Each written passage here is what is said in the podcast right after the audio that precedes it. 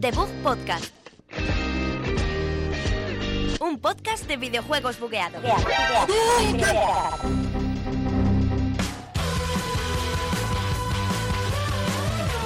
Muy buenas a todos, bienvenidos a Debug Podcast número 22 desde aquí, desde la Universidad Europea en Villaviciosa Odón. Soy Javier López y un día más viene, como siempre, Sergio Cerqueira, que está aquí a mi lado. Hola, el Sergio. invitado que nunca falla. Y el otro día presenté, porque soy el invitado presentador. El invitando presentando. Sí, no soy el CEO mía. como tú, pero Bueno. que es el, eres el CEO del el Bug CEO, Podcast. yo soy el CEO y vamos a tener nuevo eh, de equipo, de squad de, de Fortnite o de lo que sea.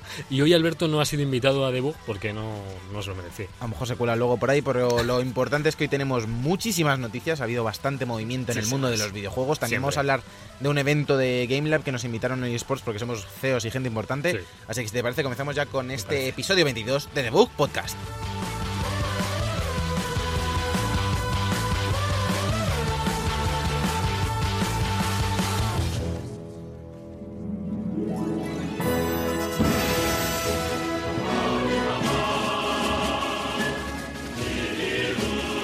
Noticias de la semana.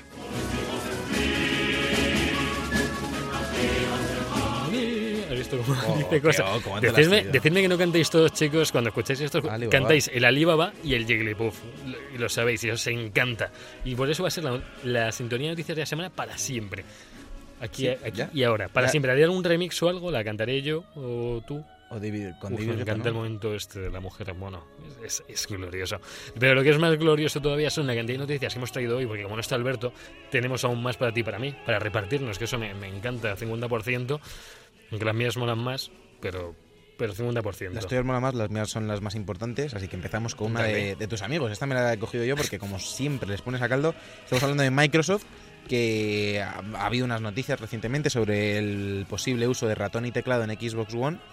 Y han dicho que desde Microsoft, de hecho lo ha dicho Mike Ibarra, uno de los jefes de comunicación ¿Mike de... y Barra son dos o es solo uno? Eso, es uno. Mike Ibarra. Ibarra es... Pensaba que Ibarra era el otro. No, no.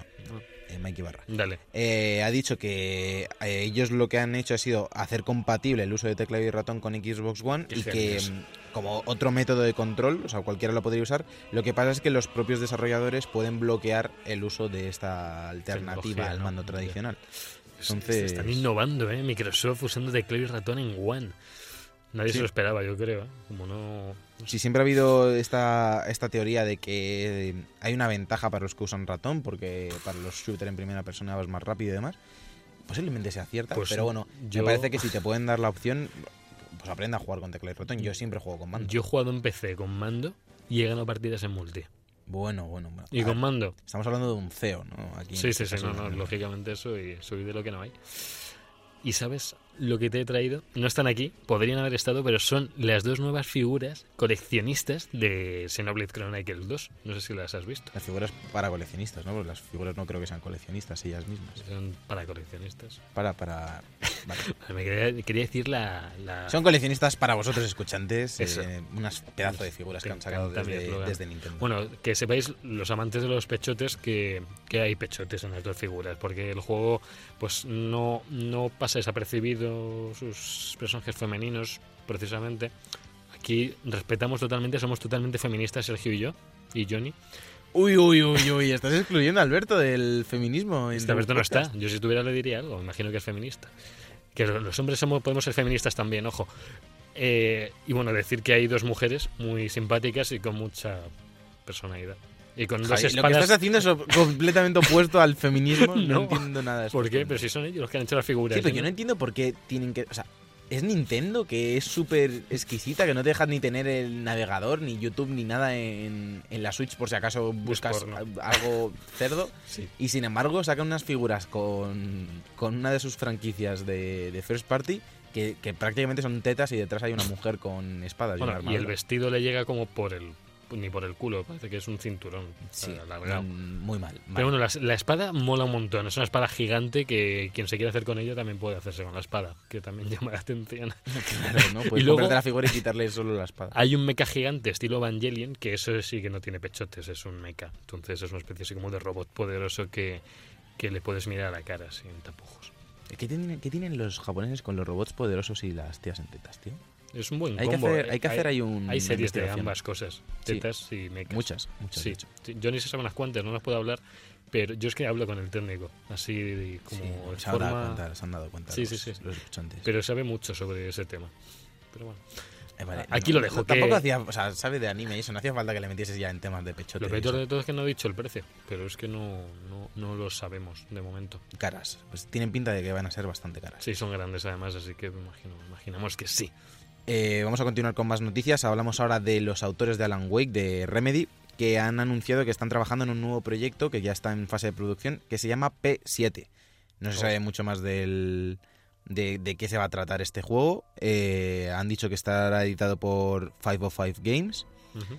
y que bueno, han pasado ya la etapa de preproducción y que ya están metidos de lleno en este, en este nuevo proyecto. Y después, o sea, recordamos que vienen de haber hecho Quantum Break, que pasó sin pena ni gloria, uno de los exclusivos que más bombo se le dio Sí. cuando se lanzó Xbox One. Y, y parece que desde entonces han seguido una- un poco una tendencia por los juegos multijugador. También utilizaron el Transmedia con la serie que hicieron.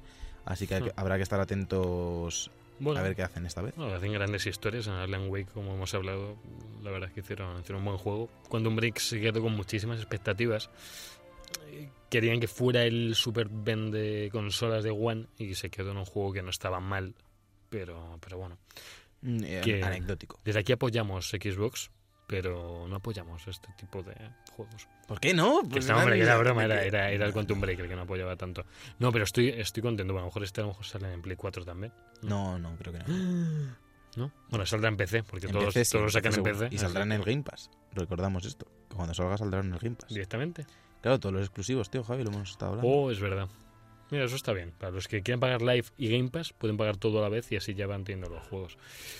Y bueno, yo pasándome un poco a Nintendo, quiero decirte, y ya no por compararlo con One y con, y con Play 4, Dímelo, Javi. es que Switch acumula más notas sobresalientes que Play 4 y que One y que PC en, en su primer año de vida. Y todavía ni siquiera lo ha hecho. Le quedan un mes para hacerlo. ¿Qué ¿no? PC?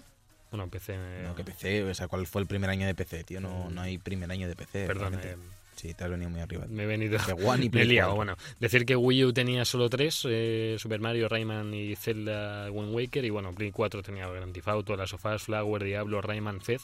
One solo tenía Grand Theft Auto 5 y ya está, no hay ningún exclusivo que tenga más de 90. Y Nintendo Switch tiene Zelda, Mario, Celeste, Mario Kart 8, Bayonetta, Shovel Knight y Steam World Haste Ultimate Esto, Edition. esto es un poco trampa realmente, ¿no? Porque... La rampa. Sí, porque... Bueno, ¿Di- ¿Diablo 3 no salió en, en One? ¿El Ultimate Evil este no salió en One? Mm, Es que no lo, lo voy sé. lo voy a mirar mejor la porque- Ultimate Evil fue edición solo de Play 4. O sea, Eh, hicieron que es la edición con absolutamente todas las expansiones que han salido. Me extraña que no salga en One. ¿No lo encuentras? Sí, aquí sí lo encuentro. ¿Está en One? ¿La Ultimate Evil? No, ¿No? está en 360. Ah, no, sí, aquí está en Sí, One. ¿no? Aquí está en Bueno, One, pues sí. decir que One tiene dos juegos en el top del 9. No, sí, no lo entiendo muy bien tampoco porque están comparando PlayStation. Claro, No, el primer no, año. no tiene nada que ver Nintendo con PlayStation porque PlayStation, de hecho, entre las exclusivas tienen Flower, que era una reedición Sí. de las Tofas El Remaster, y, y Fez.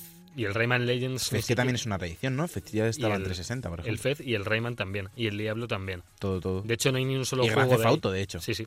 No hay ningún solo juego que sea exclusivo de Play 4 de ese año. O sea, no es que el Infamous tuviera 95 y saliera... No. No tiene ningún juego en el top Si, 10. si- si te fijas, por ejemplo, en, en Wii U, los tres que dices, si son. Bueno, Sí. está uno, uno de ellos es Rayman Legends, que bueno, no. y no el cuenta. Zelda Wind Waker tampoco. Bueno, pero, pero dentro de lo que cabe es, es de Nintendo, es suyo. Sí. Como de las tofas, no Sí, cuela, sí. pero es suyo. Sí. Y Super Mario 3D World, que también estoy con un 93. Y luego Nintendo Switch, si te fijas, está el Zelda, Sí. el Mario Odyssey, Celeste. Celeste, que bueno, no es suyo, pero que le han dado bastante más bombo que en el resto de plataformas. Bueno, el resto ninguno. Mario Kart 8, que es una reedición, pero ahí está. Bayonetta 2 es una reedición, pero ahí está. Shovel Knight es una una reedición, reedición. pero también ahí está. Y Steam World es otra. Está reedición. bien, ¿eh? Siete juegos con más de 90 no Y está mal, ¿eh? Y todos son reediciones. El, O sea, la, la mitad de eso son reediciones y del resto son todos prácticamente reediciones. Pero Que es una muestra también de la tendencia de los últimos años, que cuando salen las consolas se reedita todo lo anterior para los que Sí. no lo hayan podido jugar y para apurar ahí ventas. Aquí la sorpresa que dejamos caer es de los creadores de Tower for Ascension, juego al que yo juego muchísimo multijugador, es Celeste, que ha tenido unas notazas, ha superado de hecho a Dragon Ball y a Monster Hunter en la- el mismo mes, que tiene mérito. Si a nivel ventas imaginamos que no, lógicamente, pero a nivel juego mm, la gente está muy contenta con él. ¿A que sí, Continuamos con más noticias, una que, que el que el que va a estar contento vas a ser tú con esta noticia, porque llevas No. dando mucho tiempo la brasa. No. Una pena que no está Alberto aquí para defenderlo. Uf. Eh, después de vender más de 30 millones de copias, PUBG ha, ha empezado a descender en datos. Están bajando ya el, el número de, de jugadores. Eh, ha bajado también la media de jugadores de este, de este mes. Y luego el- hay que tener en cuenta también el ascenso de, de, por ejemplo, de juegos como Fortnite y de la versión Sí. esta que ha hecho Tencent en China y todo esto. Que, móviles, No, no, ha sacado, Ah, ha sacado uno en China. el de los 400 jugadores, Sí, que no, no Tiene- acuerdo el nombre ahora. tiene 9 millones de usuarios preregistrados. La de O sea, que Tencent. están esperando ya para... Pero eso ya es llevarlo a otro, pues una guerra, tío, eso ya 400 jugadores. Bueno, el caso es que yo quería decir aquí, no me alegro por esto de... No me alegro, no, no soy así. Lo que me gusta es que ha habido una competitividad muy fuerte entre Fortnite y, y el PUBG. Y es por lo que Fortnite ha logrado eh, seguir cogiendo más usuarios. De hecho, mu- yo creo que muchos usuarios también son de los que se habrán ido del PlayerUnknown's, quizás, incluso viceversa. Pero es que es- es- llevo todo el fin de semana viendo Twitch, bueno, viendo, viendo lo- los máximos registrados. Y, y Fortnite está siempre, está siempre compitiendo con Counter-Strike, con PlayerUnknown's, con Dota. Eh, están siempre en torno a los 170.000 espectadores Fortnite. A ver, la, media, hecho- la media, para que os hagáis una idea, para dar datos más específicos, ha bajado 99.513 jugadores. Hmm. En el pasado Bueno, mes se registraron eh, más o menos la media de jugadores simultáneos era de un millón y medio, más de un millón y medio. Un millón madre mía. 584.886. Bien. Y el dato ha bajado, pues eso, 99.000 jugadores, pero que aún así siguen siendo datos del- de locura, Sí, absolutamente. sí, sí, no, que- Y luego, por lo visto, en esto la verdad, no voy a mentir, Alberto si sabrá más del tema, no, Mm. no estamos muy puestos en este tema. Tencent es que ha creo que ha comprado los derechos para la distribución del juego en China, entonces dicen que los datos han estancado también un poco Mm. porque están esperando en China que, que lo saquen con free to play o a que hagan versiones más especializadas para el mercado chino y también Ah. Tencent hay que recordar que sí tenía los de los móviles y que está preparando dos juegos más para móviles de, de este rollo Battle Royale. Madre mía. ¿Qué quieren hacer con todos los chinos? Sí, ya vimos el otro día, en- luego hablaremos del Lo- evento de Game Live Day Sports, pero lo se menciona Tencent porque es de locos lo que Sí. está haciendo en a Pero nivel cuestión de cuenta es que están, están sobreexplotando la gallina de los huevos de oro y, y hacer todo Battle Royale no es la solución tampoco. O sea, hacer todo juego que saque el Battle Es una Royale moda. es una moda. Es Va a una moda y, y que irá bajando. Sí, sí, un sí. día que mira, va a reventar y va a caer. O sea, de yo no golpe. veo, no veo que vaya a ser, a lo mejor me calla en la boca en 6-7 años, no veo que como Counter-Strike que lleva desde hace 18 años, lo hablábamos también en el Game Lab que lo hablaban, Counter-Strike lleva 18 años en lo más alto de los juegos eh, por streaming y, por- y competitivos. Y yo a este no le veo que vaya a tener esta larga vida. Yo creo que tampoco. También Mm. pasó, salvando las distancias, siempre eh, un poco cuando salió Minecraft y lo empezó a Mm. petar tanto, Sí, y salieron un igual. montón de juegos similares de gestión de recursos y más, un poco de Terraria, eh, Cube Mm. World y todo eso, siempre salen Sí. juegos parecidos para intentar explotarlo. Pero es que con el Battle Royale es de locos porque eso, como es un modo de juego, realmente no... Claro. Cualquier juego puede tener Battle Royale con Sí. sus propias mecánicas de combate. Todos Sí. los juegos, el Warface en el Warface este en PC que es free to play ya saca un Battle Royale. Eh, el propio Fortnite no tenía Battle Royale, lo está sacando. No, Ahora Red. Dead va a tener Battle Royale. Todo Sí. lo que pillan le meten ahí un Battle Royale. Sí, Y- que puede ir bien. claro, No se, va- sé. se va a acabar, se va a acabar cansando la gente. Sí, hombre, veremos. Sobre todo, le tenemos muchas ganas a Red Dead, porque nos encantó el primero, nos encantó el multijugador del primero, y que metan un, un, un- un Battle Royale en el, en el Red Dead nos puede gustar muchísimo. De hecho, yo soy el primero que dejaría de lado el Fortnite para meterme al Battle Royale del Red Dead, porque me llama muchísimo más, porque sabemos que el sistema de, de tiro va a estar seguramente muchísimo más currado que el del PlayerUnknown's y que el del Fortnite juntos. Y porque nos encanta. Claro, es que, Entonces, a ver, de Rockstar hay que fiarse. Sí, Si yo Rockstar alguien lo va a hacer bien, son ellos, seguramente. Y que copien, sí, que copien lo que quieran. O se hagan su propio Battle Royale. Yo la verdad es que estoy, estoy muy contento. Y ya hablando de Fortnite, que estamos comentándolo, y van a quitar temporalmente las SMG, que son los subfusiles del videojuego. Hay dos, hay tres tipos de subfusiles. Uno como de más corto alcance, otro estilo MP5 del Counter-Strike y otro MP5 con silenciador. Eh, son armas que a corta distancia no ganan a una escopeta, mm, incluso a veces a una pistola. Están bien si te pillan por detrás, como cualquier juego, pero no, no, no, no, No merece la siempre pena. encuentras Ya, tiradas frente- sus fusiles claro, por todos lados. Y frente a no- un fusil de asalto no tiene ninguna No, ventaja y mucho menos para, un, para una es- escopeta. Si claro. quieres estar de cerca usas la escopeta y Y si quieres ir de lejos, lejos el otro. fusil de asalto. Es que la gente varía muy poco entre esas armas. Y luego Franco, si ya quieres mucha más distancia. Claro. Que por cierto, otro día un colega mío hizo una baja desde 218 metros en Fortnite. ¿Se puede ver la distancia? Cuando la bates te lo pone entre paréntesis. Cuando bates te pone, ha sido batido desde 200 metros o desde 3 metros. Que a mí me pasó que vi uno que estaba como a 7 metros. Y digo, ¿cómo le ha, cómo le ha dado? Porque te estás al lado. Y lo único que no te sale con las ballestas. Me tiro en ballestas y con las ballestas no salen desde qué distancia la bates. Porque un, uno de estos mis colegas con los que juego le abatió desde casi la misma distancia y no le aparecía el, el número. Pero bueno, decir que estas armas a lo mejor vuelven o no. Dicen que a lo mejor quitaban también, creo que eran los, los lanzagranadas, que a lo mejor los quitaban también porque no, no se ha hecho mucho uso de ellos. Lo que más se usa en Fortnite es los de asalto, con diferencia. y los francotiradores. Ahora han metido las machine gun estas, las, las minigun, que son una Sí, locura. que son difíciles de usar, sobre todo para destruir estructuras son una animalada. O sea, destru- destruyes todo lo que se te pase por delante. Hay rarezas también de, creo que azul, morado y amarillo. Pero la verdad es que le están dando mucha vida al juego, cada vez metiendo más cosillas y eh, nos ampliaron el mapa y tal. Yo estoy, estoy muy contento con... Y además dicen que en breve van a meter la... Quieren meter lo de los 60 frames en consola, que eso ya le iría genial. Porque es un juego que a veces, sobre todo cuando en el autobús peta un poco, cuando hay alguna explosión así con una estructura peta también un poco. Pero de normal va bien. Entonces va a 30 O estables. sea, como, como peta con 30, vamos a meterle 60. Sí, el con Esa 60. es tu teoría. Sí. Si peta 30, métele 60. Me gusta. Eh, vamos a hablar también de un juego que también había tenido problemas gráficos, que era Rime. Eh, bueno, Sí. no eran- realmente no eran problemas, lo que pasa es que la versión de Switch sí se veía muy lastrada frente al resto de versiones de, de otras plataformas. Veía- La gente se quejó un montón de cómo se veía Rime en, en Nintendo. Y eh, recordamos que eh, mismamente el mes pasado lo regalaron con PlayStation Plus, Sí. este Rime. Y han, desde Greybox, eh, el juego de Tequila, ha admitido que van a mejorar un poco el port eh, a, a la consola de Nintendo y van a lanzar la, la- la- la actualización 1.02 eh, que, va, que va a mejorar tanto la resolución como la, la calidad gráfica general del título. No está bien que estén trabajando después de, haberla, de haberlo dejado un poco raro. Decían que tuvieron muchos problemas para adaptar el juego a Switch. De hecho, se retrasó. Sí, también la gente Pero- estaba un poco de dientes por eso, por lo del precio del cartucho que era más Además. caro, entonces no... O sea, es más caro, te sale más tarde y sale así. Pues la gente habrá dicho, oye, por favor cambiarlo, trabajar para currarlo, que seguramente podéis. Trabajad para currarlo. Trabajar para currarlo es el, es el doble esfuerzo. Como el doble esfuerzo es que vienen Broly y Bardock en el nuevo DLC de Dragon Ball Fighter. Se han confirmado que son dos de los que van a entrar. Mm, El resto son tan rumoreados. Hablaban un poco de, Goku de niño, hablaban también de uno de, de uno de los últimos malos de Dragon Ball eh, Super, no me acuerdo ahora mismo. Pero bueno, que Broly y Bardock van a estar ya seguros. También te digo que no tendrán que haber hecho mucho curro para traer a Bardock, porque es Goku con una skin realmente. Sí, es- sí, de hecho los, ata- los ataques lo cambiarán un poquillo más. no sé qué ataques De tendrá. hecho, Kame Kameha, creo que sí que lo tiene. Pues Yo creo que sí. Sí, Yo creo que sí. sí, aunque todo esto encima te- se puede convertir en Super Saiyan también. ¿No tiene Eh, Kamehameha? Dice Johnny, dice Johnny que no. ¿Seguro?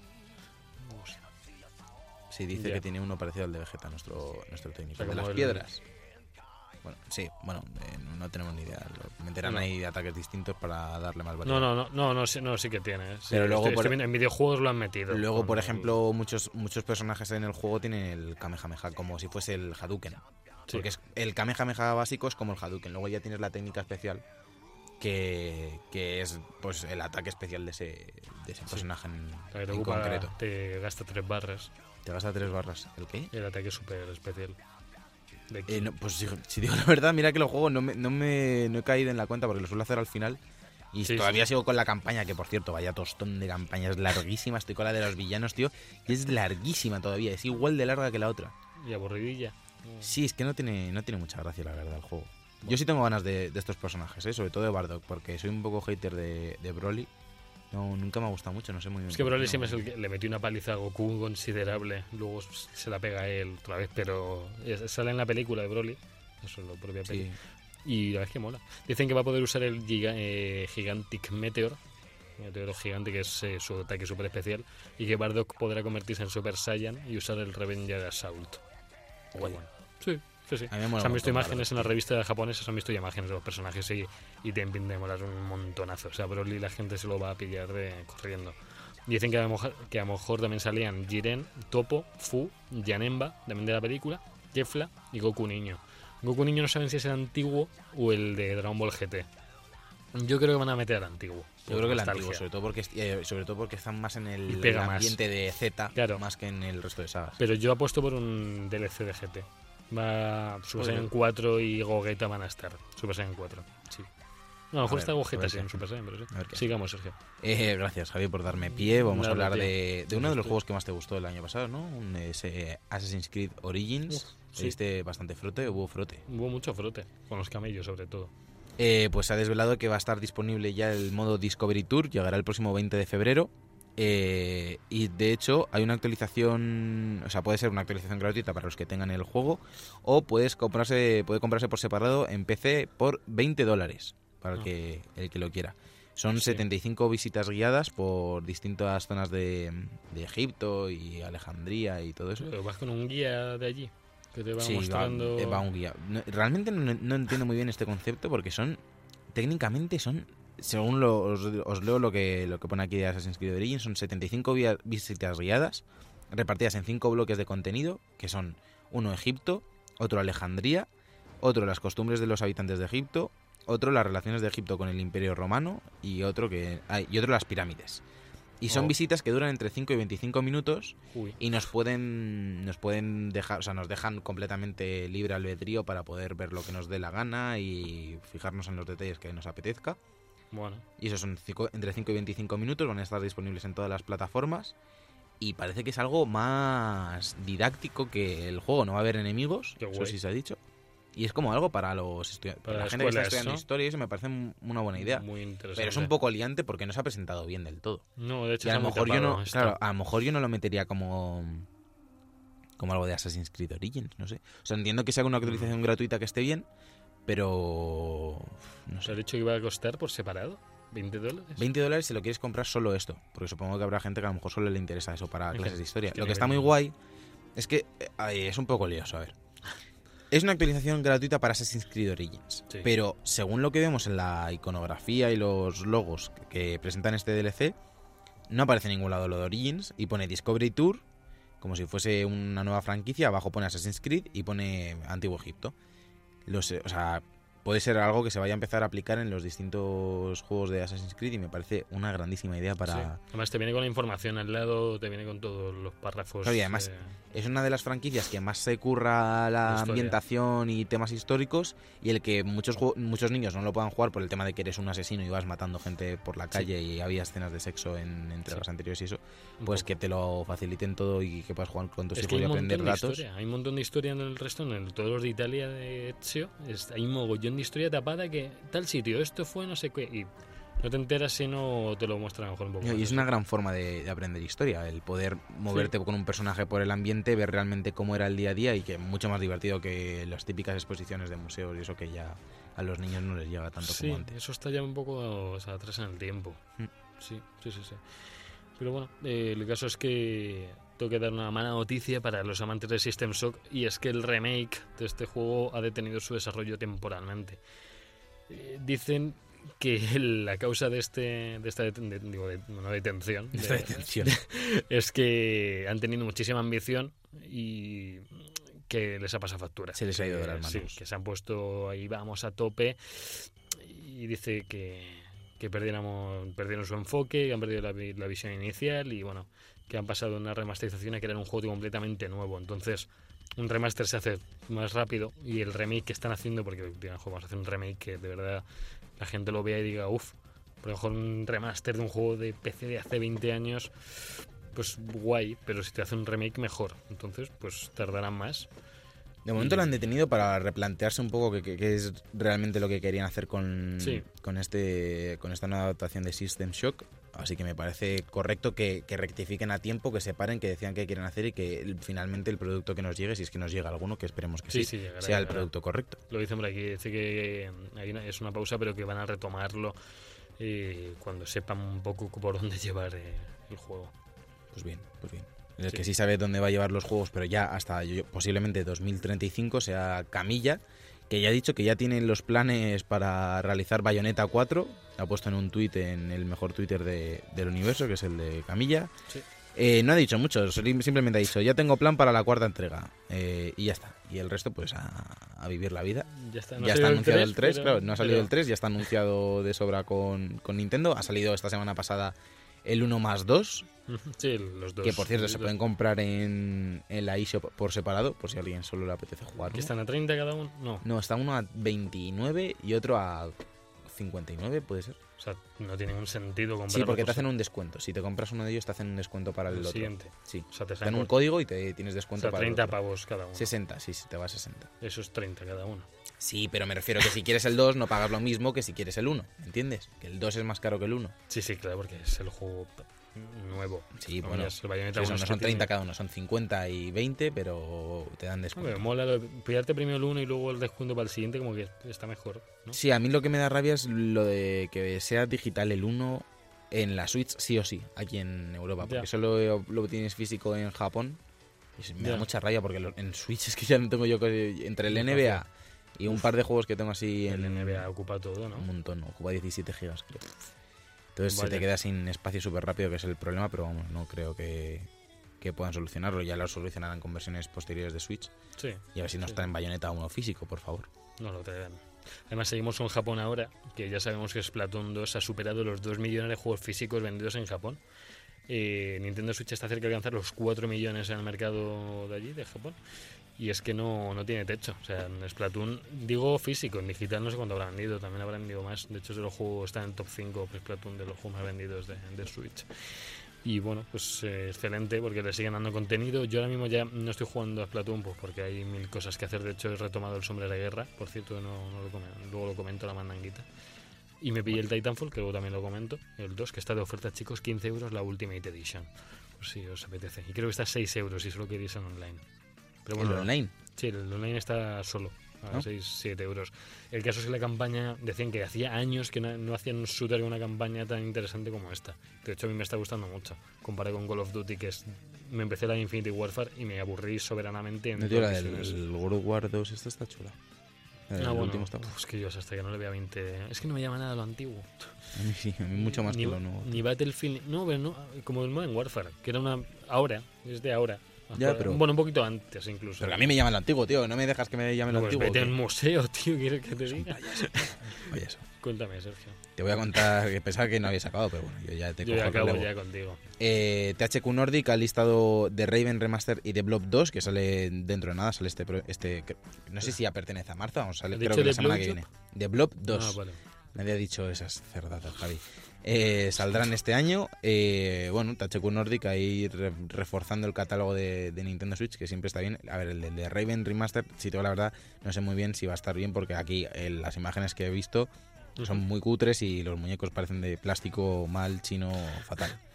Entonces, bueno, lo, lo que la gente le dé la Pues del, del Blob 2 hablaba muy bien. Yo Sí, había el Blob 1, me acuerdo que salió para, para Wii, creo que estaba el, Ah. el 1, el Y esto Blob. para eh, Wii U, imagino, ¿no? El 2. Para Wii U no, no, no, no, este es, creo que este es nuevo, el de Blob 2 sale la ¿Sí? semana que viene, creo que sí.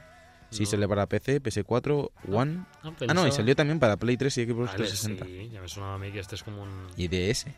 Sí. Uf, este, pero, what? es como Ah, no, y para Wii. Dios, ha salido.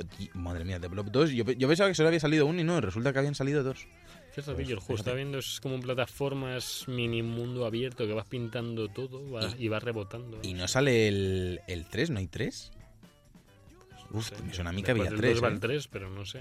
¿De Blob 3? Pero esto, pero está. What the fuck is this going on? Where? Sí, hay 3. Hay 3 Está, también, ¿Para sí. cuándo? Pues el 3, aquí hay un análisis de IGN del 17 de noviembre. Pues no sé, pues he visto yo un, un anuncio, sigue tú Javi, y ahora te digo cuándo sale el Sí, de sí. Blob ese que había visto. No, no te preocupes. Yo sigo con PlayStation Now, que va a bajar su precio y que va a mejorar sus servicios en Europa. Y los españoles aún no disfrutamos de este servicio de streaming. Está, está todavía solamente, vamos, allí en Estados Unidos y en otros países. Y en España, Portugal e Italia todavía no podemos probarlo. Dicen que es un poco mierdote el servicio este. Ya, se parece un poco al Game Pass, pero no lo han conseguido. De hecho, ahora dice que el- va a costar 15 euros al mes, eh, incluyendo novedades como Fallout New Vegas, Disgaea 5, NBA 2K16. Hombre, todas las novedades, tío. Es la, la super novedad, yo creo que se han quedado un poco. Dicen que mejora su velocidad, permitiendo a los jugadores disfrutar de una aplicación más ágil, mejor control, optimizando también sección de búsqueda de juegos, recomendaciones con la nueva actualización. Y bueno, pues que, que sepan los que no viváis en España, como nosotros, o en Portugal, que podéis usar este, este sistema. Que no sé por qué no ha llegado a España, no, no le gustará al mercado. En Italia No, tampoco ha llegado. No nos quedamos bien.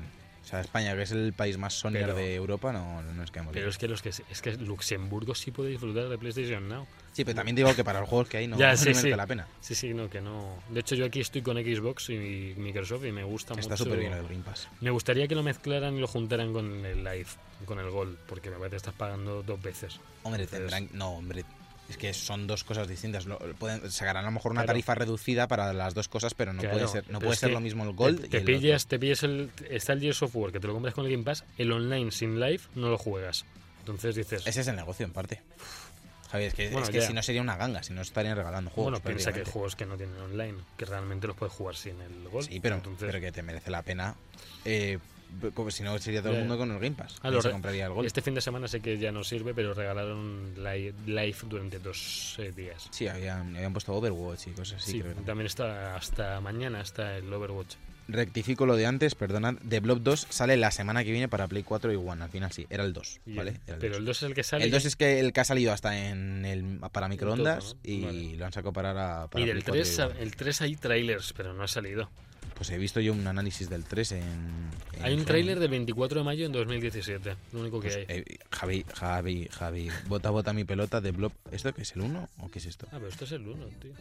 No entiendo. Bueno, vamos a dejar esto, vamos a seguir con, con nuevos juegos. Madre Con, en este caso con Devil Within 2, el mítico juego de terror de, de Shinji Mikami. súper mítico. Eh, oye, ¿cómo que no? Tío, del creador de Resident Evil, de los buenos Resident Evil. Eh, pues han sacado una actualización que la vi el otro día contigo y perdona, pero me dijiste que te flipaba. Me flipó. Que es el modo en primera persona de este nuevo juego de. Bueno, nuevo juego, ya lleva más. Un año creo que lleva ya. Es- año, qué, qué sí, rápido pasa el tiempo. Vino Rubén a comentárnoslo con Alberto. Eh, pues han sacado un modo en primera persona que la verdad es que le da una vida completamente nueva al juego y Ujú. que se actualiza, por ejemplo, a Resident Evil 7, que se ha tirado más de este modo en primera persona y que para los juegos de terror les sienta muy bien, la verdad, porque da bastante canguelo. Hombre, con el- encima el mal control que tiene, que dicen que es para dar más miedo, imagínatelo en primera persona. Sí, da miedo, ¿no? Tú siempre aprovechas. Si no lo has jugado tú, es una mierda, ¿no? Esa No, es tu no, teoría, ¿no, mí- Javier? Yo, yo me muevo por opiniones. Opiniones pues dime- cercanas y sustanciales. Pues dame tu, tu opinión de la última noticia de esta semana, si quieres. Ahora te lo digo, espérate. ¡Hola! ¡Te he pillado, Estoy Javier! ello. Te he pillado, vaya Bueno, periodista. que las ventas globales de One eh, están cayendo. no, no están cayendo, chicos. Se sitúan cerca de 35 millones de consolas. eh, bueno, no voy a decir que están a mitad de camino de Play 4, no voy a decirlo. No está mal, porque Xbox One X eh, ha superado la popularidad de Play 4 Pro en Norteamérica. Sí, bueno, en Norteamérica siempre han sido más de Go- Sí, Xbox, bueno. siempre. que por mí que muy bien por ellos, que Sí, sí. disfruten todo lo que tengan que jugar, que está, está rebosante de Eres un juegos. hater, gordo. 35 millones, chicos. La vuestra, que yo no conozco a nadie que la tenga, es una de ellas. Esto es como lo, esto es como los eh, lo de esto de tele, los transmisores, estos de Sí, lo de la audiometría. que no cono- es, es igual, como que la gente que lo tiene tiene prohibido decir que la tiene para que no tal, pues El otro, día, el otro día, que no lo comentamos en el programa, conocimos al representante de Microsoft de comunicación aquí en España Sí. y estábamos hablando con él, nos dio, nos dio lo del medio para la, bien cambiar lo de las notas de prensa Ajá. y me, a la hora de decirle el medio dije, por favor, que no escuche ningún programa porque nos eliminan por completo. ¿eh? No, hombre, no. Sí, Todo por tu culpa. sí, lo- Y vienes de verde y todo, muy corporativo muy de. Xbox. Sí, tío. voy a jugar con los folios que me pongo aquí de, Ah, sí, de, sí. de pie. No, pero yo, yo, yo solo les azoto para que no les baje.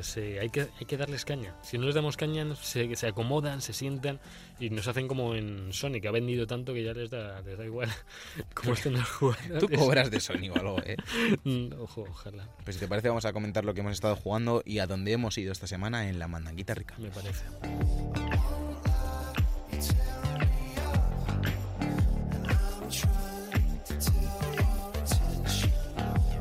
The Book Podcast. Todos los viernes de 2 a 3 en Europea Radio. Y cuando te dé la gana en iBox.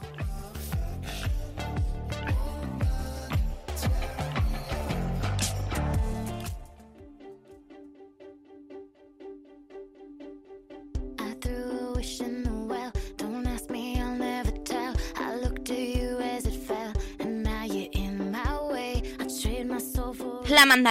a Estamos aquí en la mandanquita rica con este temazo. No me interrumpas, Javi. Estamos escuchando aquí a Carly Ray Jepsen con Call Me Maybe. Tenemos que hacer un programa, un día de bug, los de bug principales, tío. Los 40 de bugizales o alguna cosa así, tío.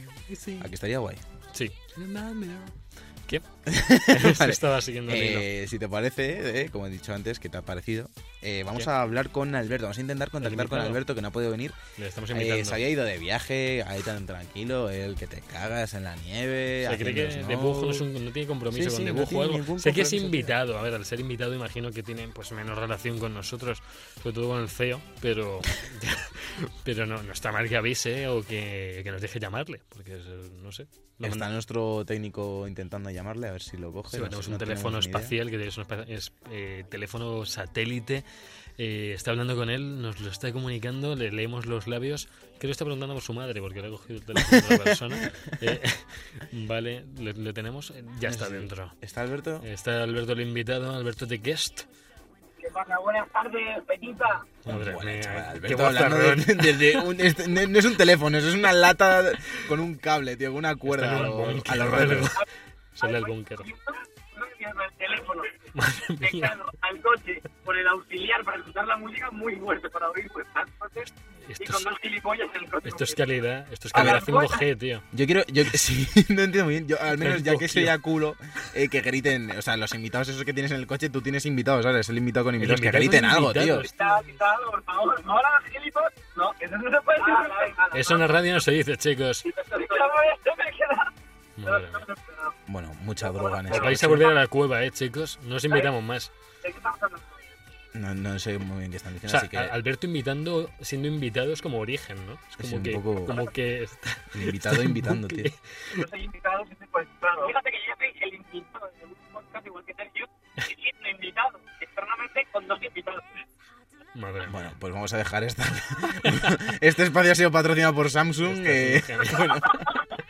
Bueno, muchas gracias, Alberto. Eh, no, no te caigas más, ¿vale? Ya no hay nieve por aquí, eso no te, no te confundas, ¿eh? Bueno, veremos, eh, veremos. Ya, Pero es que igual, es que sin nieve.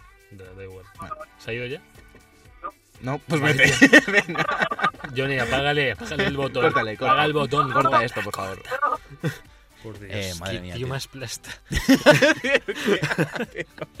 ha costado ya. Bastante menos plasta que tú, Javier, si me permites Bueno, el pero yo comentario, vengo, tío. yo vengo más. En comparación, en proporción, yo creo que Alberto, entre, Bueno. entre el binding y, y el pug, eh, no puedo con él. Eres la única persona que dice binding, te lo digo siempre. y Lo sigo sabéis, que de, de qué hablo, lo sabéis. Taucha Bueno. lo sabe. Ahora nos hemos quedado aquí sin música, cosa seria. Vamos a hablar del evento de eSports, el evento Game Lab eSports, que nos invitaron pues la semana pasada. Se celebró en el espacio Fundación Telefónica, que está Sí, aquí en, la flagship store de Telefónica, que está en Movistar.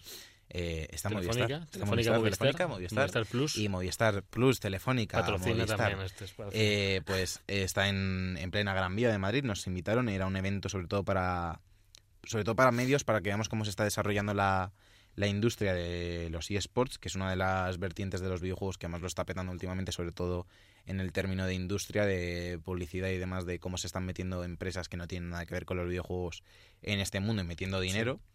Aunque no realmente no es directamente a las distribuidoras, pero bueno, todo lo que sea generar industria alrededor del videojuego siempre está bien. Y que asistimos a la primera, a la unión, ¿no? Entre, entre varios grupos Sí, de... asistimos eh, a la creación, por Sí. así decirlo, a la primera conferencia oficial eh, creada por los eh, los, o sea, los m- 13 jefes de los 16 equipos principales de eSports. De todos de los 16 equipos, 13 estaban ahí muy metidos en, en lo que es el- esta asociación nueva que se llamaba, es la ACE, la Asociación de Clubes de eSports. Sí. Eh, estaba el presidente, que es el, el, el jefazo de, de Giants Gaming, que bueno, siempre está bien ahí uno de los, de los grandes. Y luego a ellos pertenecen un montón de equipos, entre los que se pueden encontrar los E-Monkeys, que a ver si un día Mm. traemos a... Tengo un amigo que es uno de los, Los socios fundadores de los Lo E-Monkeys. traeremos. Y también estaba pues Kif, eh, Movistar Riders, un montón de equipos Bueno, de también vimos cómo esta gente pues, estaba promoviendo el juego entre universidades. Que nos lo estuvieron Sí, antes de eso, hacían- sí, me está, me- ¿qué? no me dejas ni hablar, me estás haciendo aquí Te- los te- spoilers. Eh, justo antes de eso vimos Sí. una conferencia que, que ofrecieron eh, para una plataforma que se ha creado aquí en España para las universidades, que generalmente viene, por así decirlo, la organización lo gestiona directamente con la universidad y ya se crea un equipo al que tú te puedes unir como alumno. No tienes como alumno lo único que tienes que hacer, por así decirlo, es unirte al equipo y jugar Sí. y se ha creado una macro competición a nivel nacional de, de universidades de eSports, sobre todo el LOL. Incluso mundial. O sea, pri- primero, ¿cómo se llama? Claro, primero, se llevan primero se llevan cuatro conferencias que se realizan Sí. en España. Una conferencia es la zona de Cataluña, otra la zona de Andalucía y Murcia, Sí. otra la zona norte, que sería País Vasco, Galicia y demás, y otra la zona centro, que sería pues, eh, Castilla, las Y- Madrid sí. y Extremadura. Sí. Y esos ganadores participan en un formato de torneo nacional. Y luego los ganadores van a un torneo europeo y los europeos van a que les partan el culo los asiáticos. Esta es la historia de los eSports real. Sí. La historia de los eSports es eh, No. los europeos se esfuerzan y los americanos también y luego los asiáticos nos pero que parten mola que un equipo universitario pueda llegar hasta China. De hecho, nos estuvieron comentando que tienen todos los, no quiero comentar lo económico, pero tienen todos los gastos pagados de lo que es nivel eh, estancia, lo que es eh, comida, lo que es estar allí, les pagan todo. Tenían varios sponsors, Sergio, no sé si te acuerdas, que tenían, tenían varios sponsors que les ayudaban. Sí, entre ellos estaba la propia Riot, Sí, estaba Twitch, eh, Sí, que también. daba bastante soporte y eran los dos principales. Bueno, es que Twitch está apoyando muchísimo todo lo que son los equipos universitarios, los está apoyando eh, desde ya. Pues están viendo que tiene público, que tiene tirón, que está, que está teniendo éxito. Y bueno, eh, ahora mismo nosotros estamos en la europea, la europea no tiene ningún equipo, como No. lo vimos. No, pero estaba, por ejemplo, en Madrid, para los que os Sí. interese la zona, estaba la Rey Juan Carlos, muy involucrada en, en todo el tema, fue una de las impulsoras. sí. En la Complutense creo que también tenía, supongo que depende de la facultad. El encargado de presentar esto, la plataforma se llama University eSports y también se llama eSports Next. Y el encargado de presentarla fue José Parrilla, que es el CEO de Gigitech, que aparte realizaba esto. Luego, como os hemos comentado, estaba en la, la creación de la Asociación de Clubes de eSports. Y luego tuvimos unas mesas redondas que la verdad es que estuvieron muy interesantes. La primera de ellas y la segunda estaban bastante relacionadas, que era sobre todo un poco por cómo se veía el futuro de los eSports, el panorama competitivo y de dónde se sacan los ingresos de, mm, para mantener esta industria. Para ello contamos con Arturo Castelló, que es eh, uno de los encargados de DreamHack, con Sergi Mesonero, que es el presidente de la LVP, y con Manuel Moreno, que es el presidente de la ESL. Y también estuvo presente uno de los responsables de Riot Games aquí en España, que fue Alberto Guerrero. Y Sí. luego a, la- a esa mesa se sumó eh, Dante Cacciatore de, de Movistar, que es un poco la, la empresa que más metida está en el... En el o sea, la empresa de media que más metida está en, en eSports es, es Movistar, Sí. que de hecho tiene su propio equipo, que son los Movistar Riders, y el propio canal de televisión, que, bueno, para, esto es sobre todo para la gente que no sea de España, porque supongo que la gente de España se habrá enterado en Movistar, en Movistar Plus, en la plataforma de Movistar TV. Eh, hay un canal que se llama Movistar eSports, en el que tienen un partnership con ESL y se retransmiten pues constantemente contenidos de pues de competiciones de la ESL, de tanto de Counter Strike como de LOL, de un Mm. montón de juegos, sobre todo de juegos de, de, de motor, hay muchos, hay un- una competición eh, internacional de Fórmula 1 que está relacionada Sí. con la propia Fórmula 1. Ujú. Cosas bastante guays, iniciativas bastante chulas y que sobre todo son muy prometedoras para el, para el futuro. Y por último, también se realizó otra mesa redonda que es a, a mí personalmente la que más me, me interesó, que Javi Mm. también le interesaba un montón, no se pudo quedar finalmente. No, Estuvieron eh, Ricardo Sierra de Movistar Plus, Sí. que para el que no lo sepa es el, el encargado de hacer las entrevistas a pie de campos de pues de siempre que se Sí. emite un partido en Movistar Está Partidazo, es el que Mm. está a pie de campo. Y luego estuvo Miguel Ángel Paniagua de, de Cope. Y Marcos Antón, que había trabajado en muchos medios como en Deportes 4 y demás. O sea, eran eh, gente encargada de los medios tradicionales, por así decirlo, pero que se habían metido mucho en el mundo de, de los eSports. Para el que no lo sepa, Paniagua es uno de los máximos exponentes del periodismo de baloncesto. Ha traído a la NBA eh, cuando nadie la traía hace décadas. Y es, es interesante como esta gente que son referentes del mundo del deporte y del periodismo deportivo han sido los encargados de traer los eSports a los medios tradicionales. Ellos explicaban que sobre todo lo interesante de esta pues de este comienzo, de este nacer de los eSports en el, en el mundo audiovisual, era cómo se podían importar fórmulas y formatos tradicionales de programas deportivos y cómo era lo que más funcionaba. Por ejemplo, en Movistar el pla- hay un gran plató, el, se llama Movistar Arena, no sé qué, hay un pedazo de plató en Movistar que es donde se graban los programas como Fiebre Maldini, El Día del Hmm. Fútbol, eh, Minuto Cero, cada día Sí. en, en los informativos. Y en ese mismo plato se realizan algunos programas sobre eSports, tertulias, eh, comentarios de, la jornada y cosas así. Y son lo que más funciona, curiosamente. Y la LVP, por su parte, porque esto sobre todo es la SL Movistar, la LVP los lunes, de hecho, hoy juega Monkeys, eh, se lleva a, lo- a dos equipos que les toque jugar en la Superliga Orange de LOL, se los lleva a Barcelona, los estudios de Media Pro, precisamente, una de las máximas representantes de los derechos deportivos Sí. aquí en España Media y en Pro, toda. Europa, por no decir en todo el mundo. Eh, y se realiza ahí, pues eso, un cara a cara, una, una de las partidas de, de la jornada, se realiza en, en directo, con un formato pues más televisivo, más tradicional del, del mundo de los deportes y que casualmente es lo que más triunfa. Fue muy interesante la charla y la verdad es que esto de los eSports es para meterse porque yo me estoy informando un poco pues por este tipo de eventos, por sobre todo por mi conexión que tengo con, con un compañero de trabajo que es uno de los socios fundadores, que un día hay que traerle sí o sí. Sí. Y queremos, eh, teníamos pensado también desde Debug Podcast, pues ir a alguna Gamers y hacer reportajes, más también un, to- un tono de entretenimiento, con lo que solemos hacer con los eventos, pero que es realmente es un mundo flipante lo que está moviendo de dinero y de Sí, ingresos no, que y está de creciendo, publicidad. que está creciendo. Decían que hace 10 años que no había ni un No 80%, existía, no no existía, claro. nada y que no para de crecer. Y bueno, pues los empresarios están viendo y también una buena opción donde, donde meter pasta. Entonces, pues, pues por Todo lo que sean ingresos y el mundo de los Sí. videojuegos son nuevas oportunidades laborales para la gente que nos interesa Mm. este mundo eh, y riqueza que también se, viene, se ve repercutida a los propios publishers con, por ejemplo, Riot, que Mm, Riot sí. es la que mejor lo está gestionando con LOL porque tiene la, la LCS, que es el top Mm. de la categoría top, que la gestionan ellos mismos y luego pues el acceso a la LCS sí se gestiona con torneos más regionales, más nacionales, que es lo que por ejemplo aquí sería la Superliga Orange, que es de la, de la LVP. Entonces está lo que está mejor montado. Luego tenemos otras empresas más blindadas como podría ser Activision Blizzard con Overwatch, Mm. que ha hecho Sí. las World League, la World League esta de Overwatch que solo la Sí. gestionan ellos y que veremos que funciona y si al final son los, los propios publishers y desarrolladores los que tienen que crear ellos las plataformas para las ligas de sus juegos o si se cede a una tercera parte Hablaban, que sería hablaban también las que, ligas profesionales. hablaban también que no, que no tenían coste por inscribirse en torneos. O bueno, por lo menos en las universitarias no había coste ninguno. En las universitarias no. universitarias no. Luego la LVP las- sí paga por inscripción y por sí ficha. pagan. Eso sí hay que pagar. Bueno, claro, si mueve dinero, pues imagino. Es curioso porque mueve un montón de dinero, pero sin embargo los equipos están constantemente teniendo que aportar dinero y están hechos por mucha gente si trabaja en otras empresas, eh, son directivos y altos directivos y altos cargos, eh, claro, no tienen problema en meter dinero, pero yo, por ejemplo, que lo veo con, con Brian, que es mi compañero, eh, cada mes de su sueldo, que él trabaja cada día en trabajo normal, Sí. mete parte de su sueldo en, en la empresa y es meter y meter y meter dinero. Lo que pasa es que, Uf. claro, él tiene una empresa que el accionado que él tiene de esa empresa tiene un valor muchísimo más alto del dinero que le ha metido.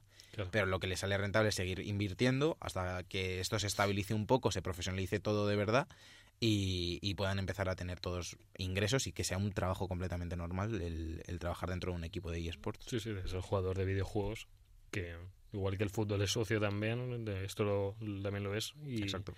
y que y ya lo dijeron en, la- en las Olimpiadas, que, que podría que se está ya considerando que vaya a ser un deporte. No sabremos si lo meterán o no, igual que pues el ajedrez también es un deporte, eh, pues porque no se podía considerar. Sí, yo creo que al final eso es un debate que no tiene ningún sentido, lo de si es deporte o no, porque ¿qué más da? Es entretenimiento. Es El fútbol es un deporte, sí, pero me refiero a nadie le importa realmente, eh, o sea, son datos que se tienen en cuenta, pero a nadie le Sí. importa los kilómetros que recorre Cristiano Ronaldo. Lo No. importante es el espectáculo, Claro. el, lo que se ha entretenido y claro, si, si o sea, son atletas de alto nivel, pero Claro. si no fuese divertido el fútbol, nadie lo vería realmente y no Claro. movería el dinero que mueve. Claro, no dando por lo físico, sino por, lo, por la diversión. Claro. Entonces, si los videojuegos mueven gente y es entretenido, ¿por qué no va a poder considerarse deporte? Bueno, pues ya, ya veremos. ¿Qué estás jugando tú esta semana, Javi? Sí, ya vamos a pasar un poco al ámbito del jugado. Yo, pues, mira, me cogí. Me cogí para Nintendo Switch el Enter the Gungeon, que le he estado dando caña, me, me está gustando mucho, lo por en Play 4, me, me gustó. Y está a 11 eurillos, eh, no sé si todavía está la oferta, creo que sí, está hasta el 21. Y si queréis pillarlo, que está barato y, y a cooperativo es genial. Luego me pillé también el Titanfall 2, que estaba la Ultimate Edition por 15 euros. Me la cogí porque, bueno, éramos eh, cuatro colegas y teníamos pues entretenimiento para los cuatro. A raudales. Y- a raudales. Además que la historia me está gustando, me gustando mucho, ya me, me lo recomendaron, que la historia venía potente, diferente a los Call of Duty, con otro estilo de trama, y me está gustando, me está entreteniendo un montón porque es todo una historia de tu titán y que vas con él, fases que vas sin él, hay un montón de tipos, eh, bueno, gráficamente es espectacular, yo creo que es los shooters más bonitos que he visto hasta ahora, ni, ni Call of Duty ni Destiny casi siquiera, Destiny se queda ahí, gráficamente y tecnológicamente es, es tremendo. Ni caídas de frames, va a 60 frames estables todo el rato. Y bueno, y por último he retomado el Sombras, que lo tenía a la mitad cuando vino el Assassin's Creed Origins, lo dejé a medias. Y ahora he vuelto. Tenía ocho, no me acordaba, tenía 8 horas jugadas al Sombras. Entonces es un juego muy largo, muy grande. Hay muchísima campaña y muchísima cosa opcional.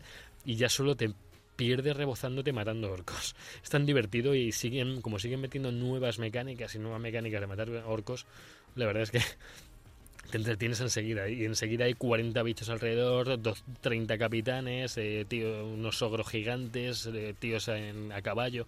Bueno, a caballo, a- no sé cómo se llamaban los bichos, pero bueno, que no sé, que juega muchas cosillas. Guay. Yo me picó bastante el gusanillo cuando me dijiste lo de Enter the Gungeon en Switch. Sí, ¿te pusiste con él un poco? No, no lo he comprado, no lo he comprado Ah. al final. La verdad Oh. es que me han entrado ganas de comprarlo, pero me tengo que aguantar. Es que tengo muchos juegos ahí pendientes. Y lo, lo digo todas las semanas y Sí. cada semana se me acumulan más y voy comprando más. Hombre, Pero sí. un juego rollo Enter the Gungeon, yo creo que salga Nuclear Zone, porque, porque nunca lo jugué en, en PC y lo Es tengo muchas estilo, ganas. es. Es más Sí, rápido, el. Nuclear Zone es más rápido. Pero son juegos muy de Switch. De Sí, sí, por eso. Hacer una run. Y muy tenerlo digital, y también. tenerlo digital siempre, que no que guay. meter el disco ni nada, yo lo recomiendo, ¿verdad? Es de lo, lo que tiene Switch ahora, de lo más barato, calidad-precio, es de lo mejor que hay ahora. También bajaron el FIFA, para que nos gusta el FIFA, ahí está 30 euros en Switch, que por cierto lo estoy jugando y tanta crítica que le echaron que si salió mal, que si no sé qué. Yo estoy jugando, ni fallos, ni cosas raras, el sistema genial, el control se siente igual que en cualquier FIFA. Lo estuvimos comparando con uno de Play 4, creo con el 16, y no tenía nada que envidiarle al FIFA 16, por ejemplo. Entonces, eh, no tiene el modo campaña del Hunter, que realmente ese modo nos da igual a los que llevan jugando al FIFA 15, 18 años, porque yo no jugaba por... Yo, yo llevo jugando desde ese tiempo y a mí sí me gusta que bueno, metan. bueno, está, está bien, pero que yo me meto siempre al modo manager, entonces pues me da más igual. Así que nada, Sergio, yo creo que nos vamos a tener que ir a, a los juegos. Perfecto.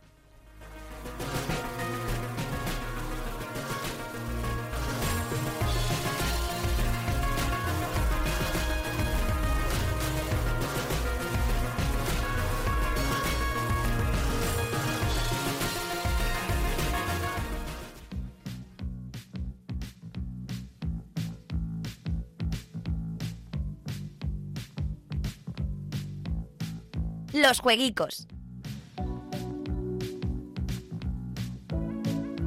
Escuchamos aquí Man Eater de Daryl Hall a Notes, eh, uno de los temas que podíamos poner en el helicóptero en Metal Gear, porque esta semana Oh. hay uno de los lanzamientos más destacados que está relacionado con la mítica saga de, de Kojima.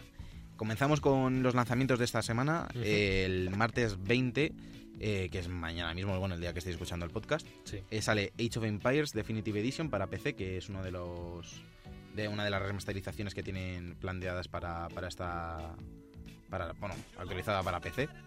Luego también tenemos Apex Construct, que es uno- un juego de, de Fast Travel Games que está para, para rea- dispositivos de realidad virtual, sale para Play 4.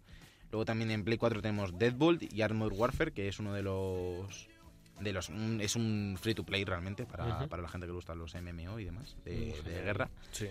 Luego, uno de los lanzamientos más destacados de esta semana es Symmetry, que va a salir para PC, Mac, Play 4 y One, que es un juego que está muy del rollo de, de This War of Mine y, y Shelter, que es un poco, han sido un poco las, las inspiraciones sí. para el juego.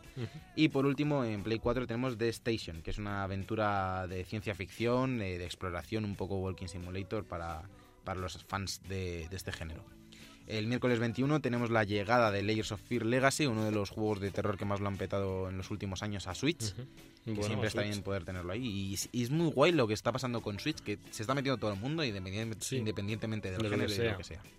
Y también tenemos Rad Rogers, que es un juego de acción y plataformas clasicote, un poco homenaje a los 90, que va a estar disponible en Play 4 y y Xbox One. El jueves 22 sale PC, en PC, Mac y Linux Farm Together. También sale para Switch Pac-Man Championship Edition 2 Plus, que le Ah, pueden haber puesto bueno. un título más largo al, al Sí. Pac-Man. Largo, sí, con bordes el Pac-Man. Y luego en Switch también sale eh, Payday 2. ya sale este. que sale ya... Inter- interesante sobre todo por el aspecto local que puede tener Claro, el juego. yo lo comentamos cuando se, Eso- se confirmó. eh, venir aquí un día con la Switch y echar aquí un asalto bancario con los tres estaría guay, ¿eh? Sí, no sabemos si tendremos multitarjeta de esto de poder jugar sin el juego. Y todavía no he visto ninguna. ¿Tiene opción Switch con algún juego de jugar De sin tarjeta? yo creo que no se ha visto. ¿No? Eso, por ejemplo, la tenía lo- la PSP tenía bastantes juegos que tenían lo del con, con un UMD jugar entre muchos. Sí. El, Naruto, por ejemplo, lo tenían uno de los Narutos de PSP. Y el Vice, y el Vice City me suena. Lo tenía. Pues y- Y ese jueves 22, uno de los lanzamientos más destacados es Metal Gear Survive, que va Sí. a salir ya para PC, Play 4 y One. Hemos tenido una beta este pasado fin de semana. sí. Hay división de opiniones, mucha gente dice no está tan mal como se esperaba, otra gente dice esto no es Metal Gear. Bueno, para gustos colores, no está mal que reutilicen Bueno, la saga. hay, hay gente que no quiere que esto sea Metal Gear por cómo salió el 5, que a mucha gente le decepcionó.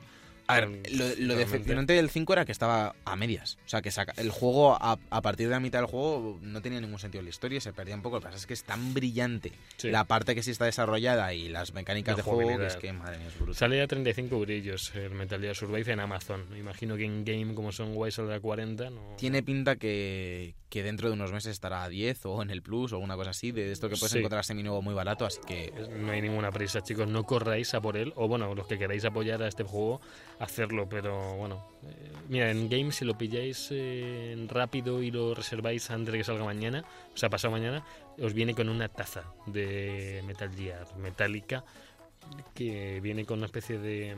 ¿Cómo se llama? el este? Un pistón. como un arnés y como Sí. una vi- ¿Cómo se hebilla de eso? no se me hebilla. ¿Pistón? un pasamontañas, yo qué sé. Pasamontañas. Sí sé lo que dices, esta cosa que se engancha. Por si es quieres que- llevar una taza en el cinturón, Eso, muy pues útil. te la puedes poner. Eh, luego, por último, el viernes 23 sale Apocalypse, el último DLC de Battlefield 1 para PC, Play 4 y One. Mosquetón, Sergio, mosquetón. Mosquetón. No de los mosqueteros, Mosquetón sino tú, de payaso. Y también sale Pass Cure para, también para PC, Play 4 y One. Ujú. Sword Art Online Fatal Bullet, uno de los juegos de la adaptación del anime para Play C, Play C, Play ¿Qué C dice? PC 4 Sí, y Evivo One. Y genial. también sale Tikitori 2 Plus Uh, para Tikitori. Switch. Tikitori. Aquí están saliendo juegos de Switch, tío. Antes ver a uno de Wii U era un drama y ahora salen juegos de Switch a saco paco, Es tío. que Wii U no tenía apoyo por muchísimas. No tenía apoyo, eh, tío. Pollo no No tenía. tenía apoyo. ¡Pollo! Pues si os parece, con estos pedazos de lanzamientos nos vamos a despedir. Ey, qué, qué gracioso, el, el Tikitori es un pollo. Me hace gracia, tío. Era por hilarlo del. Te has cargado el programa. Es tío. como, es como un pollo. Te lo has cargado, tío. Pollo.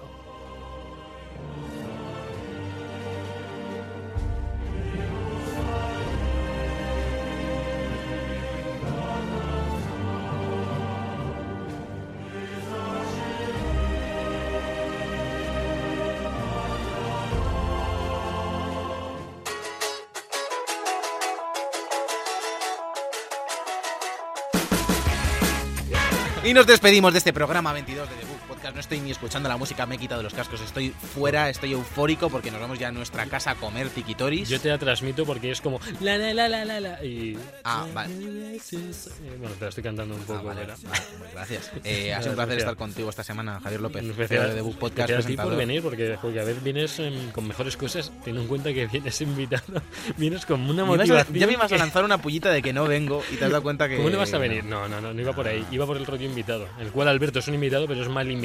Porque trae otros invitados por teléfono en calidad caca. Sí, muchas gracias a Alberto por esa Por pedazo de conexión telefónica de 1915. También hay que agradecerle a Jonathan Orozco que está cada semana cuidando nuestro Instagram, consiguiendo seguidores, Son máquinas. todos por ahí, más de 200 personas que son fans de The Book ¿qué, Podcast. qué técnico de sonido lleva en la vez el Instagram? Y además sabe de no de manga, sino de anime. Oh, qué bonita, qué bonita historia de, de- Esto es Lore del podcast, de Sí. fuera del podcast. Eh, os recordamos a todos que nos podéis seguir en YouTube, en Facebook, en Twitter, eh, todo, obviamente cada semana en iTunes Siempre. y en, y en donde Y en Espacio cada, 4 FM. y en Espacio 4 FM y en Europea Radio también estamos. todo. Estamos en todos lados. Y en tu casa también. En tu casa y en, y lo digo, coche, ¿no, en los coches estamos también. Yo a veces También estamos en los coches. tío. Nos falta estar en las camisetas, que todavía no estamos. Sí, que- Queremos, eh, chicos, hacer unas camisetas de dibujos. Lo comentamos aquí para que lo sepáis. Y las podéis comprar por 35 euros cada camiseta. Y le vendrá un tikitori eh, añadido por si queréis. Bueno, pues como estamos desvariando, nos vamos a ir hasta la semana que viene. Yo soy Sergio Cerqueira y esto ha sido The Book Podcast. Adiós. Let's go.